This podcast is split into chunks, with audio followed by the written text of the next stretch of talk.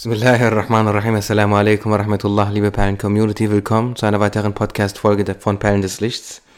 Ihr könnt euch sicher denken, es geht wieder um unseren geliebten Propheten. Denn wir können nicht genug über ihn reden. Alayhi afdalus salawat wa taslimat. Solange wir ihn nicht kennen, können wir gar nichts wissen.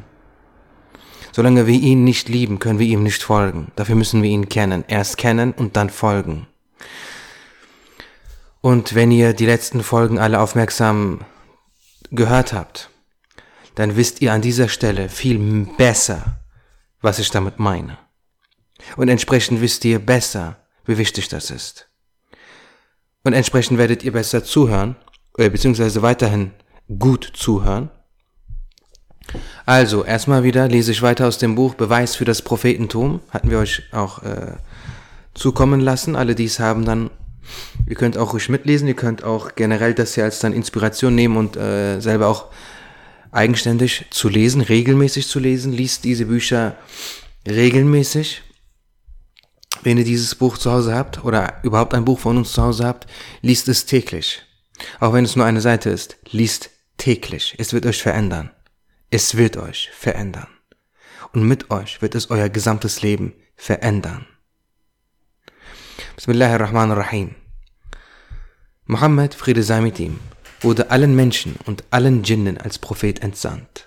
Mit der Verkündung seiner Religion wurden alle anderen Religionen aufgehoben.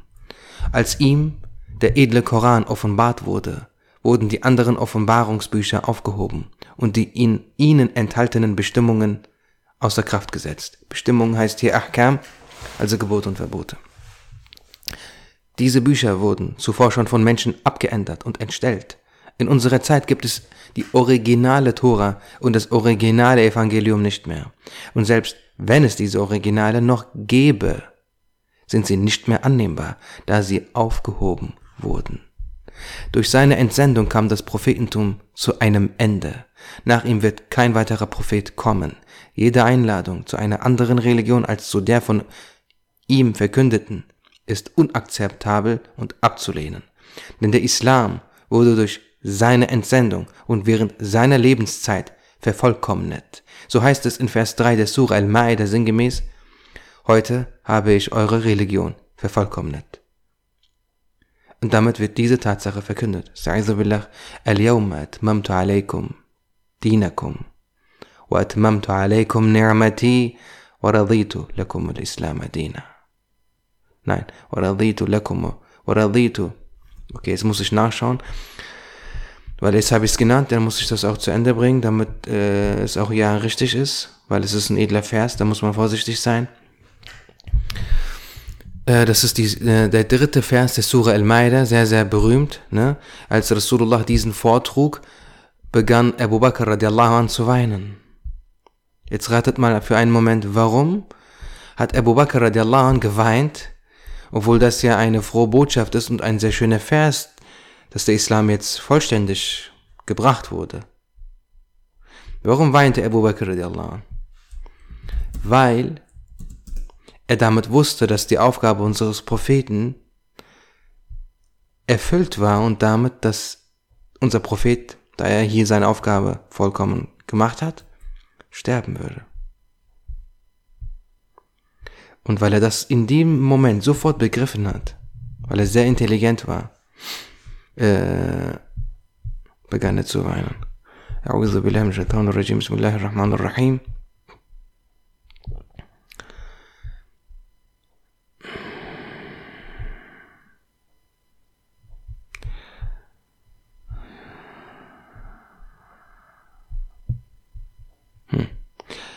اليوم أكملت اليوم أكملت لكم دينكم وأتممت عليكم نعمتي. ورضيت لكم الإسلام دينا صدق الله العظيم Das musste ich jetzt an dieser Stelle nochmal explizit sagen, weil ich konnte mich nicht recht entsinnen. So. So. Bismillahirrahmanirrahim. Auch der Hadith auch der Hadith, ich wurde entsandt, um den schönen Charakter zu vervollkommnen, ist ein klarer Beweis hierfür. Demnach ist der Versuch, etwas Vollkommenes erweitern zu wollen, mangelhaft. Ohne Zweifel wird derjenige, der sich davon abwendet, ihm zu folgen und die Bestimmungen seiner Religion nicht unbedingt bindend für sich sieht, dem keine Bedeutung beimisst, zu einem Freund des Teufels und einem Feind des Barmherzigen. Eine solche Person gehört zu den Ketzern und Mulhits. Möge Allah der Erhabene sie erniedrigen. Selbst wenn bei solchen Leuten außergewöhnliche Sachen gesehen werden, sind diese nicht von der Art der Wundertaten. Diese Zustände, die sich bei solchen Leuten ereignen, werden Makr und Istidraj genannt. Es ist unerlässlich, sich klar zu werden, dass Allah der Erhabene einem Menschen alles, was dieser sich wünscht, erfüllt und seien diese Sachen außergewöhnlich, dies nicht notwendigerweise bedeutet, dass dieser Mensch ein von Allah geschätzter Diener ist. Ein solches Erfüllen ist für manche Diener eine Güte und Gunst, für andere ist es jedoch Istidraj. Allah der Erhabene sagt in Vers 182 der Surah Al-A'raf sinngemäß, wir erniedrigen sie Stufe um Stufe, doch sie bemerken es nicht. Subhanallah. Das heißt, sie bekommen alle ihre Wünsche erfüllt. Und indem das geschieht, ne, werden sie erniedrigt, Stufe um Stufe, ohne es zu merken. Für die einen ist es Segen, für die anderen ein Fluch. Und wann ist es welches? Ganz einfach. Bist du auf dem rechten Weg oder auf dem falschen? Je nachdem, auf welchem Wege du alles bekommst, ist es entweder ein Segen oder ein Fluch. Menschen, die gar nicht praktizieren zum Beispiel, bei denen läuft alles gut. Nein, bei denen läuft alles sehr, sehr schlecht. Weil sie bemerken noch nicht mal, dass sie auf dem falschen Weg sind, da alles gut läuft. Geradewegs ins Verderben. Sehr gruselig. Das heißt, wenn du wachgerüttelt wirst durch das eine oder andere, dann sei froh. Andere werden nicht wachgerüttelt. Nicht alle werden wachgerüttelt. Sie bleiben, sie, sie, sie schlummern in ihrem Schlaf. Sayyid Abdul Hakim ibn Mustafa, Sheikh Abdul Hakim Arwasi, Rahimahullah ta'ala. Er war ein so großer Gelehrter, in der Nacht, als in der, er, in der Nacht, in der er starb, gab es ein Erdbeben. Schreibt in einem seiner Briefe, die göttlichen Lichter und Eingebungen, Waridate Ilahiyya, ereignen sich allesamt innerhalb des göttlichen Brauches, Adetul Ilahiyya. Das bedeutet, dass Allah der Erhabene alles durch Mittel erschafft. Er verlieh diesen Mitteln die Kraft der Wirksamkeit so dass durch sie Ereignisse eintreten. Diese Art von Kraft nennen wir Naturkräfte und physikalische, chemische und biologische Gesetze. Um eine, um eine Sache zu vollbringen, um ein Ergebnis zu erzielen, müssen wir uns an die Mittel halten, die diese Sache hervorbringen. So muss man zum Beispiel, um Weizen zu ernten, einen Acker pflücken, sehen und dann die Ernte einholen. Alle Bewegungen und Taten der Menschen geschehen innerhalb dieses Brauches Allahs des Erhabenen um Menschen, die er liebt, Güte und Großzügigkeit zu erweisen und um seine erbitterten Feinde zu täuschen, erschafft Allah der Erhabene auf außergewöhnliche Weise, das heißt seinen göttlichen Brauch brechend, Sachen ohne Mittel. Jeder Mensch hat eine Triebseele. Die Triebseele ist, die Triebseele ist Allah dem Erhabenen ein Feind. Sie möchte stets nur Schlechtes tun. Sie will niemals dem Islam folgen. Wer dem Islam folgt, dessen Triebseele wird bereinigt und es bleibt nichts mehr von ihrer Feindschaft. Die Triebseele von Ungläubigen, die hungern und sich Strapazen aussetzen, wird schwächer. Sie ist sodann nicht mehr dazu in der Lage, Schlechtes zu tun. Aus diesem Grund ereignen sich außergewöhnliche Sachen sowohl bei den Gottesfreunden als auch bei Menschen und Priestern. Erstens. Bei den Propheten, Friede sei mit ihnen, es gibt diese berühmte Geschichte, als Seyd Fehim Arwasi, Rahimahullah, mit seinen Schülern am Wannsee saß. Wisst, der See in Wann ist, glaube ich, sogar der größte See der Welt. Als er dort unterrichtete, sahen sie einen Priester auf dem Wasser gehen. Ja, sie sahen einen Priester auf Wasser laufen. Und sie waren verwundert. Sie haben versucht, es zu ignorieren und dem Unterricht zuzuhören, aber sie hatten, also sie wurden schon abgelenkt. Das, was der Priester an, naja, jedenfalls, es kommt am Ende. Dann zog Seyd Fehima Arwasi Rahimullah seine Schlappen aus, klatschte sie aneinander, so als würde man seine Hände klatschen. Ein paar Mal. Und mit jedem Mal sank dieser Priester in den Wasser. dann sagte er seinen Schülern, glaubt nicht, dieserlei Dinge wären etwas Besonderes oder nur weil jemand so etwas kann, dass er bei Allah sofort auch ein Heiliger wäre. Das, was der Priester gemacht hat, nennt man Sihr, beziehungsweise Istidraj. Das ist Mekr. Das ist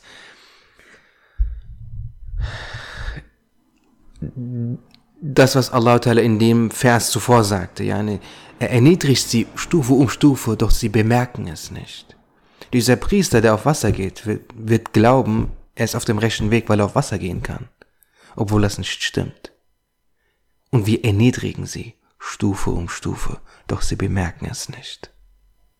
Das ist krass, gruselig. Allah, so. Bei den Propheten, Friede sei mit ihnen, ereignen sich Sachen außerhalb des göttlichen Brauches und innerhalb der göttlichen Macht. Ne? Außerhalb seines Brauches, aber innerhalb seiner Macht. Sein Brauch ist, dass alles über Mittel erschaffen wird. Biologie und äh, keine Ahnung, Landwirtschaft, Wirtschaft etc. Das ist sein Brauch. Für Propheten erschafft er außerhalb des göttlichen Brauches und innerhalb der göttlichen Macht, da sie vollkommen rein sind. Ja, die Propheten erschaffen die Wunder nicht. Allah erschafft die Wunder. Aber für sie.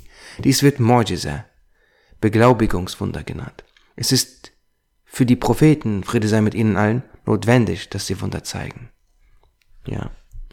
Zweitens, die Sachen, die sich innerhalb der Gemeinde Umma eines Propheten, Friede sei mit ihnen allen, bei den Gottesfreunden Elia auf außergewöhnliche Weise ereignen, weil bei ihnen keine Übel der Triebseele mehr geblieben sind, werden Kerama, Wundertat genannt. An der Stelle, wo Ibn Abedin über die Abtrünnigen spricht, schreibt er, die Moteseliten und die Wahhabiten glaubten nicht an die Keramat, Wundertaten. Imam al-Haramain und Imam Omar al-Nasafi, rahimahumullah, sowie viele andere Gelehrte, rahimahumullah, haben bewiesen, dass die Wundertat ein möglicher Zustand ist, dass es das gibt. Es ist nicht notwendig, dass Gottes Freunde Wundertaten zeigen. Diese wollen keine Wundertaten zeigen. Sie schämen sich dafür vor Allah, dem Erhabenen. Drittens, Sachen, die sich innerhalb einer Gemeinde der Beigläubigen ereignen, die keine Gottesfreunde sind, werden Firasa, Scharfsinn und Weitblick genannt. Eines Tages, das habe ich sehr oft erzählt, nochmal hier an dieser Stelle, kam ein Mann in die Gegenwart Uthmans radiallahu anh, von Sayyidina Uthman radiallahu anh. Sayyiduna Uthman radiallahu anh sagte, ich sehe Spuren von Sinna in deinen Augen. Und der Mann sagte, Awahyun ba'da Rasulillah. Woher weißt du das? Kommt nach unserem Propheten immer noch Offenbarung? Und Sayyidina Uthman radiallahu anh sagte, nein. Doch Rasulullah sagte, Ittaqu firasat al-mu'min, fa innahu yanzuru bi nurillah. Fürchtet den Blick des Gläubigen, denn er schaut mit dem Licht Allahs. Das ist auf Eulia bezogen.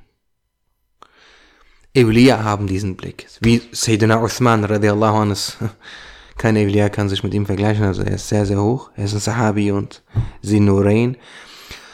Allah, und ähm, eines Tages kam ein Derwisch in die Gegenwart von Abdul Khalik al-Ronsh Dawani, rahimahullah, aus äh, Samarkand. Ich glaube, er war in Samarkand oder Bukhara. Und dieser Derwisch sagte, Unser Prophet sagt, Ittaku firasat al-mu'min, fa'innahu yanzuru bi nurillah. Fürchtet den Blick des Gläubigen, denn er schaut mit dem Licht Allahs. Ich verstehe das nicht. Was bedeutet dieser Hadith? Und Abdul Khalik al-Ronjdewani sagte, es bedeutet zu sehen, dass du ein Christ bist. Und der Mann war schockiert. Der Derwisch wurde gerade Christ genannt. Er stand auf beschwerte sich, schreite, was ist das für ein skandalöser Vorwurf, wie kannst du sowas sagen? Und er sagte, er sagte zu seinen Schülern, zieht ihn aus. Also natürlich nicht ganz, aber so, dass man die Unterklamotten sieht, da waren überall Kreuze und äh, entsprechende Symbole. Und da wurde er so entlarvt. Und der Mann sagte, woher wussten Sie das? Sagte ebenso mit diesem Hadith. Und da wurde der Christ Muslim. Und dann sagt Abdul Khalik Gonstebani, schaut euch euren Bruder an. Er hat seine Götzen zerstört und kam zum Tawhid. Wann werdet ihr eure Götzen des Kibirs, Tekaburs, des Hochmuts und der Arroganz zerstören, um zum wahren Tawhid zu kommen? Viertens.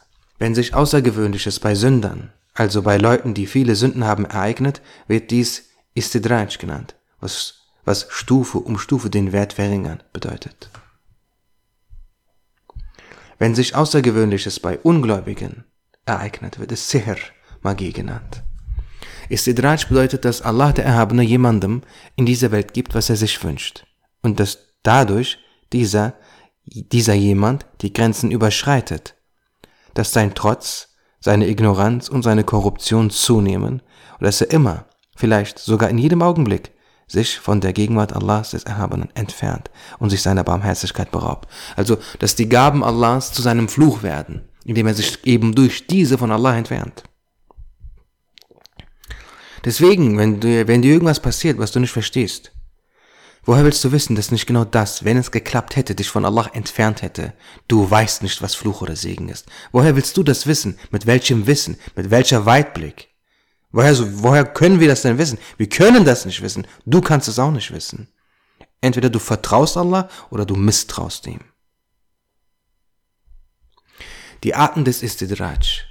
Erstens, Makr. Allah der Erhabene sagt in Vers 99 der Surah Al-A'raf sinngemäß, niemand außer den Verlierern kann sich davor sicher fühlen, dass Allah Aufschub gewährt.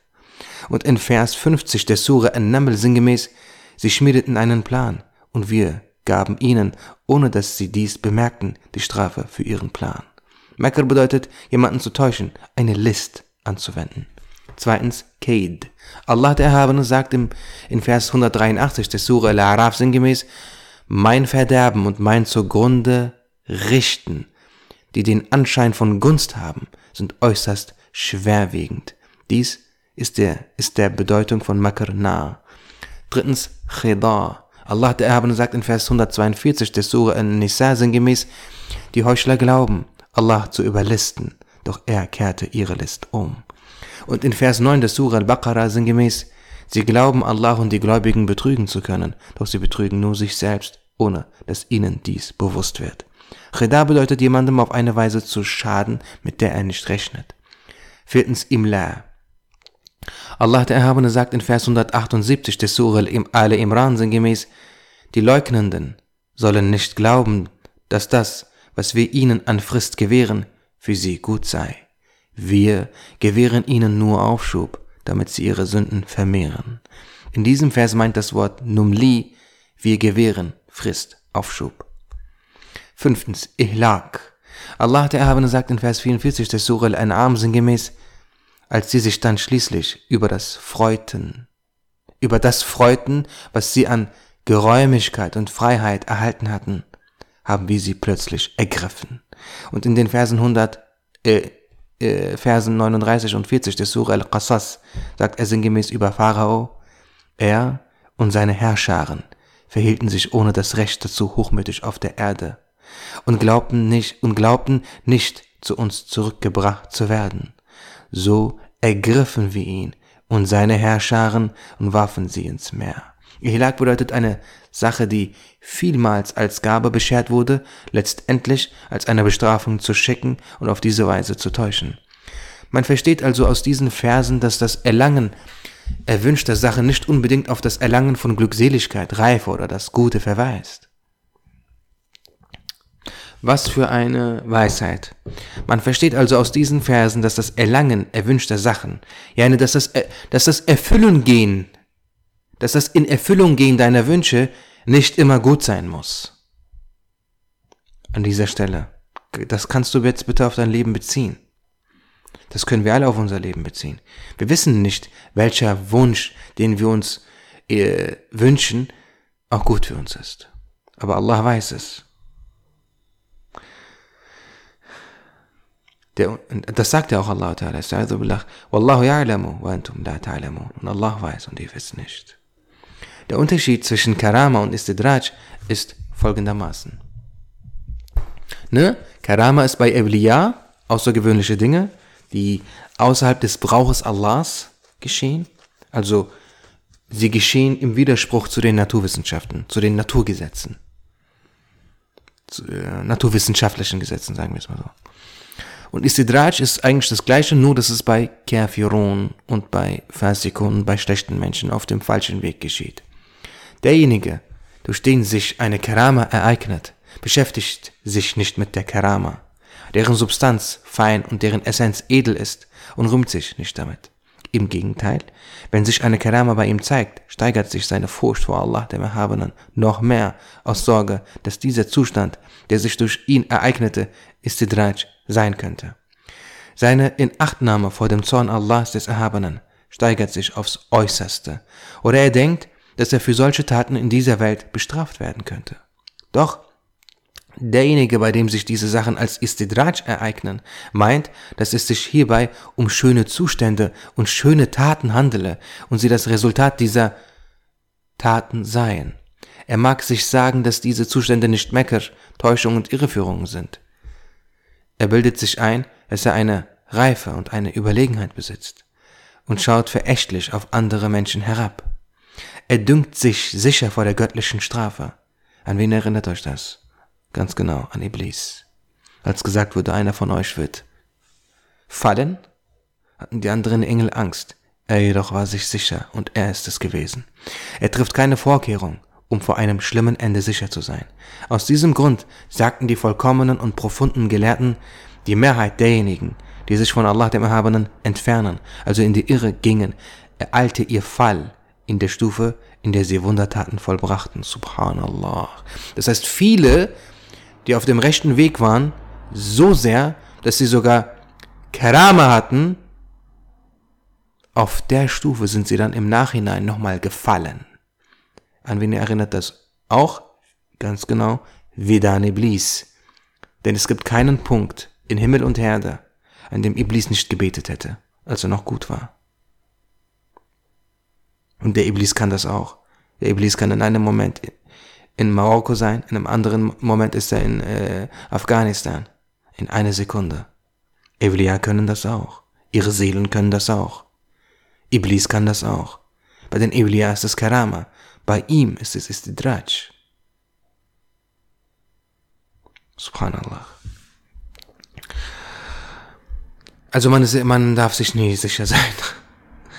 Ohne Zweifel werden jene, die sich vor dem Ereignen von Wundertaten und außergewöhnlichen Zuständen und vor verschiedenen Verhängnissen hüten und fürchten und allem anderen außer Allah keinen Wert beimessen, nicht dem Mecker anheimfallen und sich nicht vor Allah dem Erhabenen entfernen.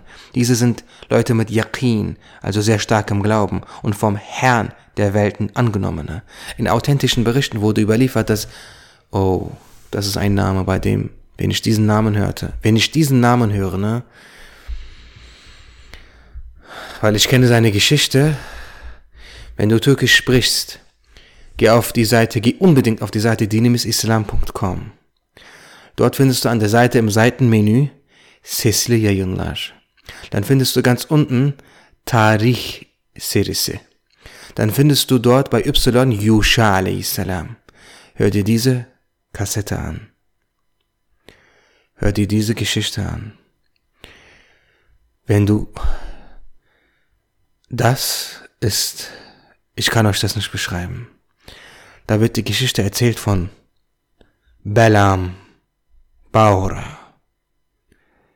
Und äh, ich will gar nicht so viel jetzt darüber reden, weil ja, hört euch diese Geschichte an. Das ist in authentischen Berichten wurde überliefert, dass Belam ibn Baura, Barsisa und einige andere wie sie bei Zeiten viele gottesdienstliche Handlungen, also viel Ibadat, verrichteten und schwere Reala, das heißt Handlungen, die entgegen den Gelüsten der Triebseele sind, vollzogen und aus diesem Grund vielerlei außergewöhnliche Zustände, Enthüllungen und Wundertaten erlangten. also Karama. Doch das Ereignen solcher Zustände machte sie hochmütig.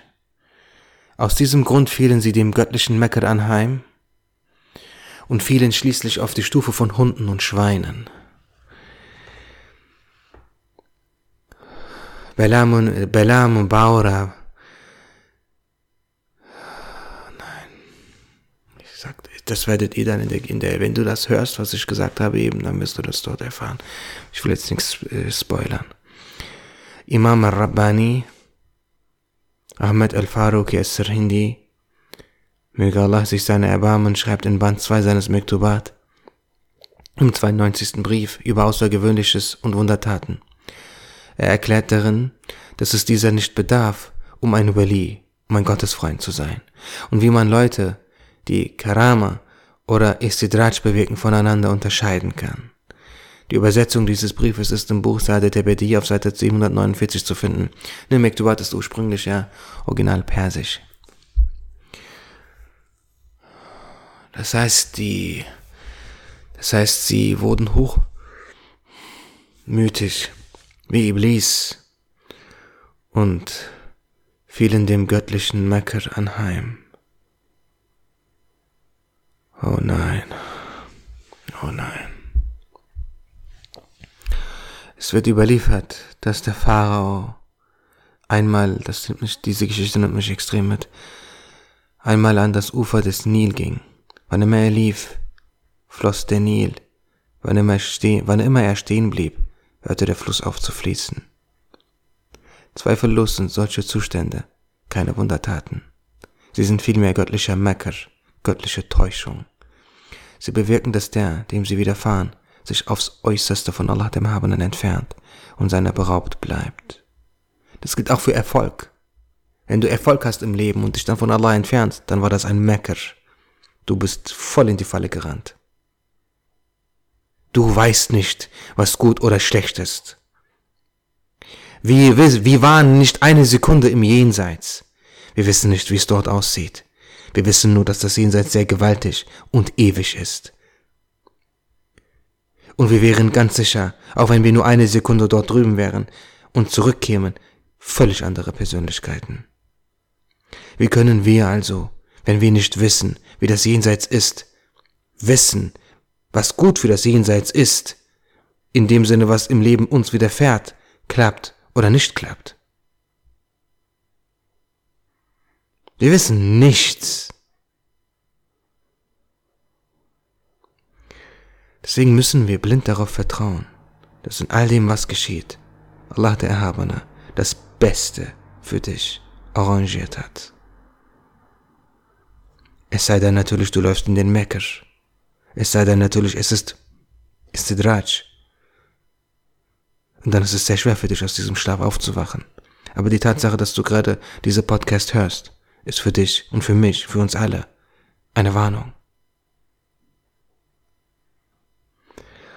Und eine Anladung zur mehr Achtsamkeit.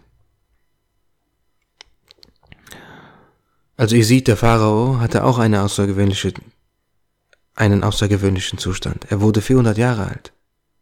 Er wurde nicht einmal krank, er hatte nicht einmal Kopfschmerzen. Das ist alles Istidraj. All diese Dinge entfernten ihn noch mehr von Allah dem Erhabenen. All diese Dinge nährten ja noch mehr seinen Hochmut. Erfolg ist ein zweischneidiges Schwert. Isa a.s wird zur Endzeit nahe dem jüngsten Tag vom Himmel herabkommen und gemäß der Religion unseres Propheten wassalam, das heißt gemäß dem Islam handeln. Er wird das Kreuz zerbrechen und Wein und Schwein als Haram bestätigen.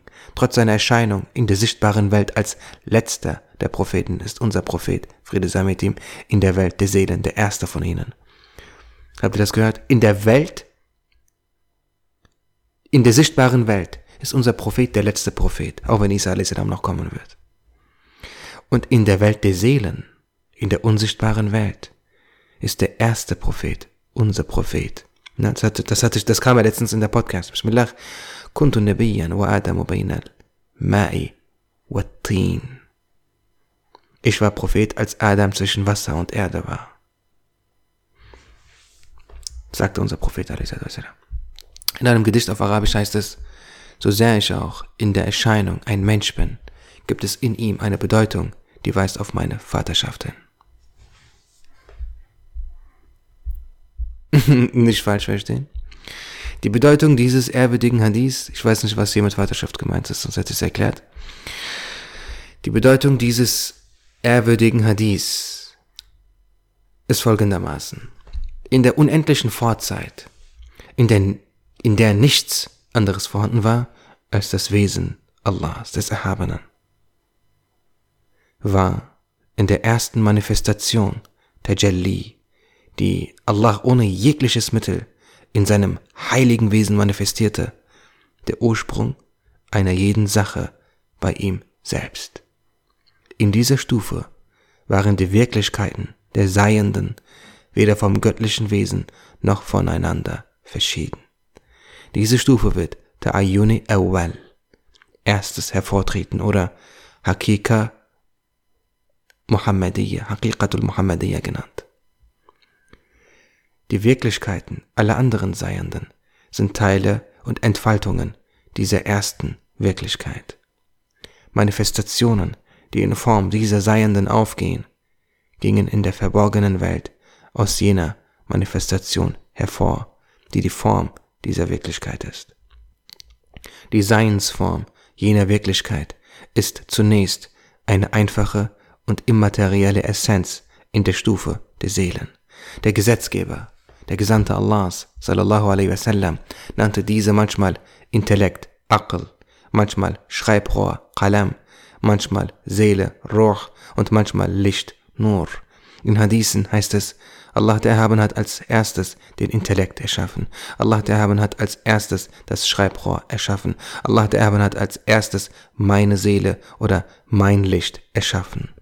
Die verschiedenen Ausdrücke beruhen auf der Verschiedenheit Verschiedenheit der Betrachtungsweisen.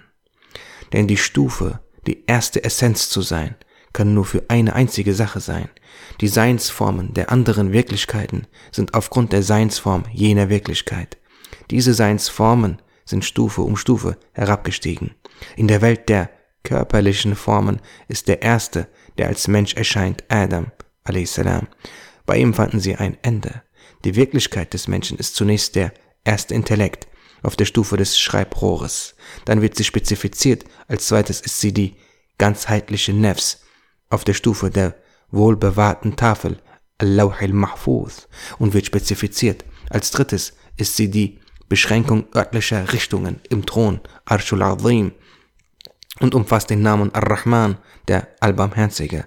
Als viertes umfasst sie den Namen Ar-Rahim, der Alabama, auf der Stufe des Fußstuhls Kursi. Als fünftes ist sie der Orbit des Saturns im siebten Himmel und umfasst den Namen Rab, der Herr. Das ist nicht der, der ja, okay. Rab, der Herr. Als sechstes ist sie der Orbit des Jupiters im sechsten Himmel. Und die Erscheinungsstätte des Namens Al-Alim, der Allwissende.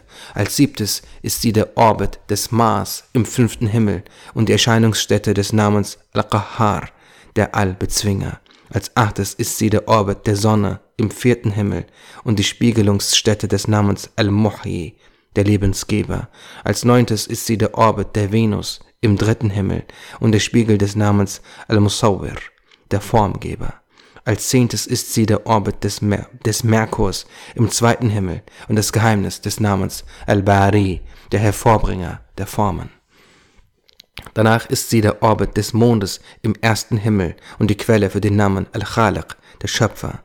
Dann in der Welt der Elemente, wenn sie von den drei Naturreichen Al-Mawalidu Thalatha in das Sperma des Vaters gelangt, wird sie spezifiziert und dort als ein Unterschiedenes erkennbar. Diese Stufen werden die Stufen der Anvertrautheit Istida genannt.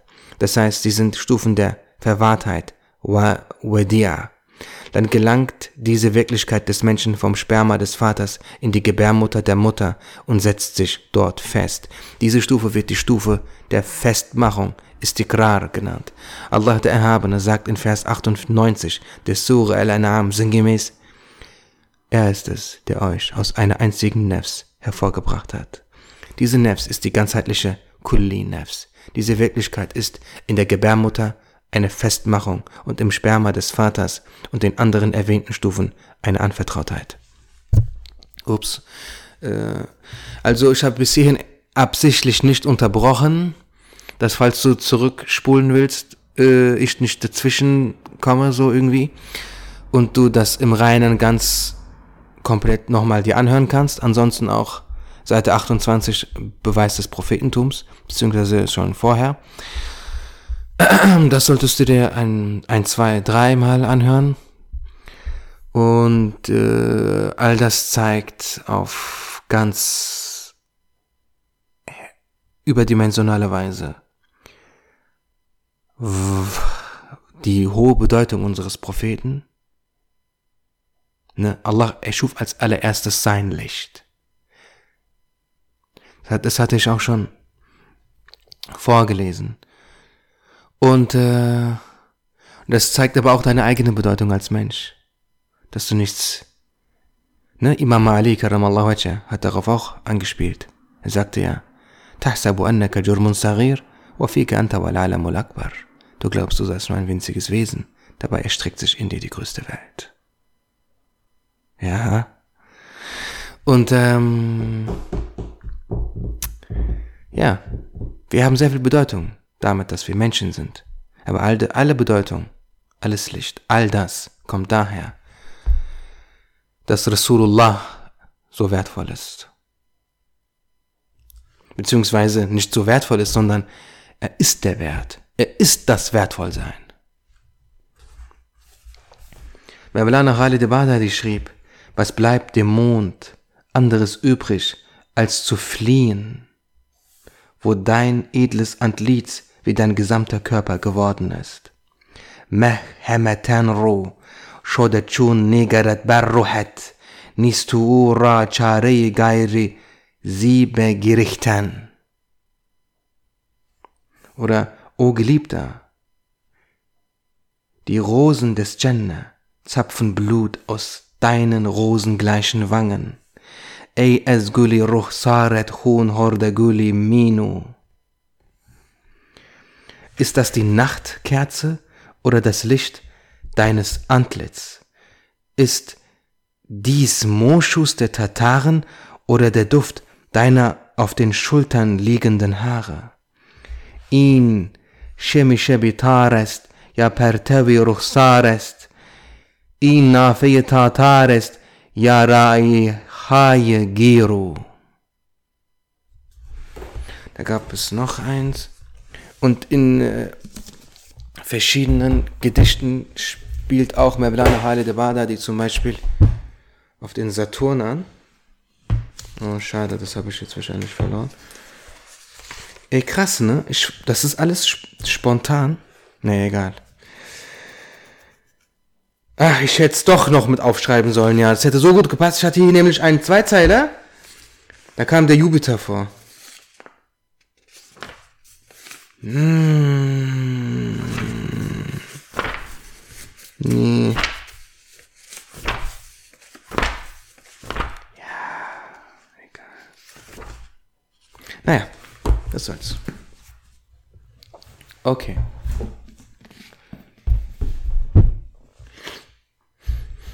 So, es gibt ja sieben Himmelsstufen. Und alles, was wir hier sehen, Mars, Jupiter und die ganzen Galaxien etc., alles Sichtbare.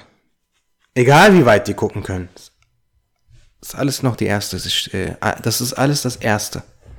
Die erste Himmelsstufe. Interessant, dass wir letzte Podcast-Episode darüber gesprochen hatten. So.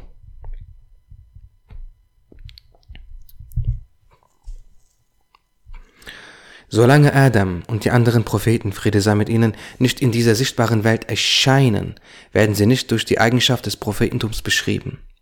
Unser Prophet, Friede sei mit ihm, hingegen ist nicht so. Als seine gesegnete Seele erschaffen wurde, wurde er mit dem Prophetentum beschenkt. So ist der Hadith, ich war Prophet, als Adam zwischen Wasser und Erde war, ein Hinweis darauf. كنت نبيا وآدم بين الماء والطين بين الماء والطين alle Bestimmungen, Ahkam. Ne, es gibt auch äh, den Hadith von Jabir radiallahu anh. Ich hatte euch das auch ausführlich vorgelesen. Aus, direkt aus dem arabischen Quelltext hatte ich das vorgelesen. Jabir radiallahu anh fragte, ja Rasulallah, was hat, als, was hat Allah als erstes erschaffen? Und Rasulullah sagte, Allah erschuf als erstes das Licht deines Propheten aus seinem Licht. Und was damit gemeint ist, ja, dann könnt ihr euch dieses, das, was ich hier vorgelesen habe, nochmal anhören oder nachlesen. Das hat nichts damit zu tun, dass Allah irgendwie, ne, Allah gleicht nichts und niemandem. Allah, Imam al-Rabbani, ist da besonders, also die Ahl Sunnah ist da besonders streng. Die einzige Wahrheit, die Wahrheit ist, das einzige, was wir als gesamte Schöpfung, alles was es gibt, mit Allah, dem Schöpfer zu tun haben, ist, dass wir seine Schöpfung sind. Eine andere Verbindung gibt es da nicht. Denn Allah gleicht der Schöpfung nicht. Ist ungleich Schöpfung, also auf, auf keiner Weise. Ne? Man darf auch nicht sagen, Allah ist irgendwie Teil von uns oder umgibt uns. Astaghfirullah min. Das alles, das darf man alles nicht sagen. Alles sehr gefährlich. Das alles, was hier steht, nichts davon steht irgendwie in einem Widerspruch zum Tawhid. Auf gar keinen Fall. Die Schöpfung ähnelt dem Schöpfer überhaupt nicht. Im Gegenteil, im Gegenteil, es sind die Wahhabiten. Gerade sie, die so sehr mit dem Tawhid prahlen, die nichts, die genau das Gegenteil machen, die Allah Ta'ala teilweise, manche von ihnen, nicht alle, aber viele, Körperteile zuschreiben und ihn mit der Schöpfung vergleichen. Wir, Sunniten sind es, die sagen, dass Allah Ta'ala nicht zu niemandem gleicht. Um das hier direkt mal äh, an der Wurzel zu packen, bevor hier irgendjemand auf falsche Gedanken kommt.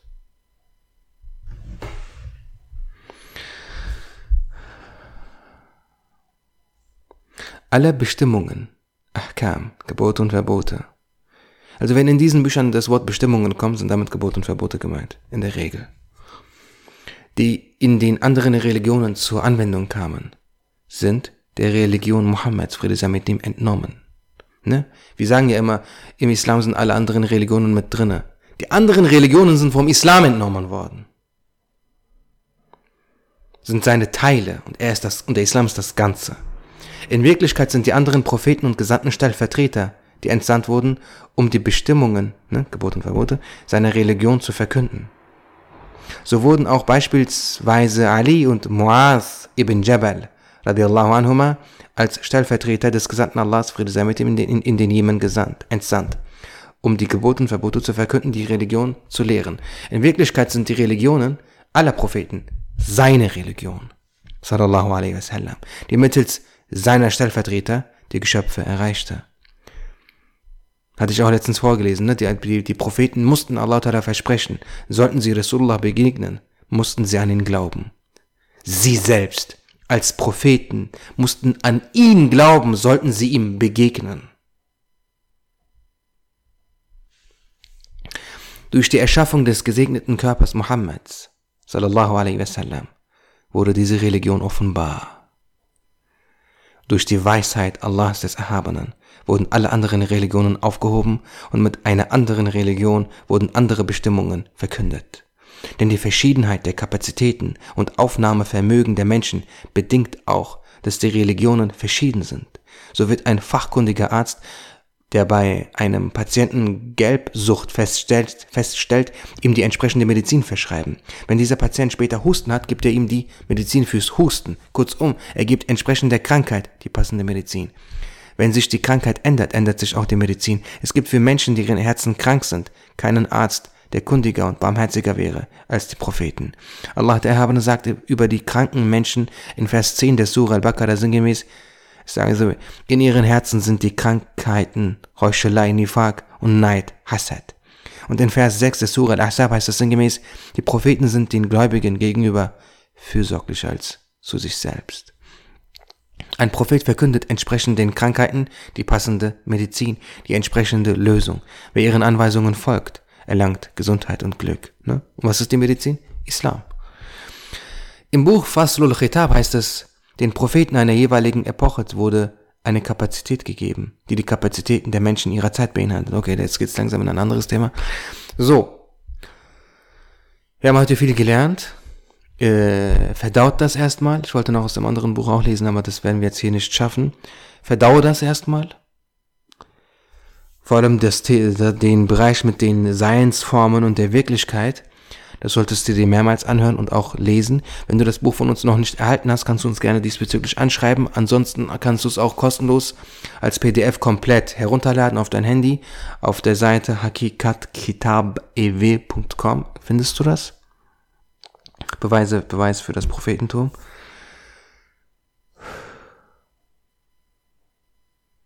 Ja. Dann bis zum, ich bin auch gerade an dieser Stelle sehr erschöpft. Verzeiht mir das bitte. Äh, ich bin auch sehr müde.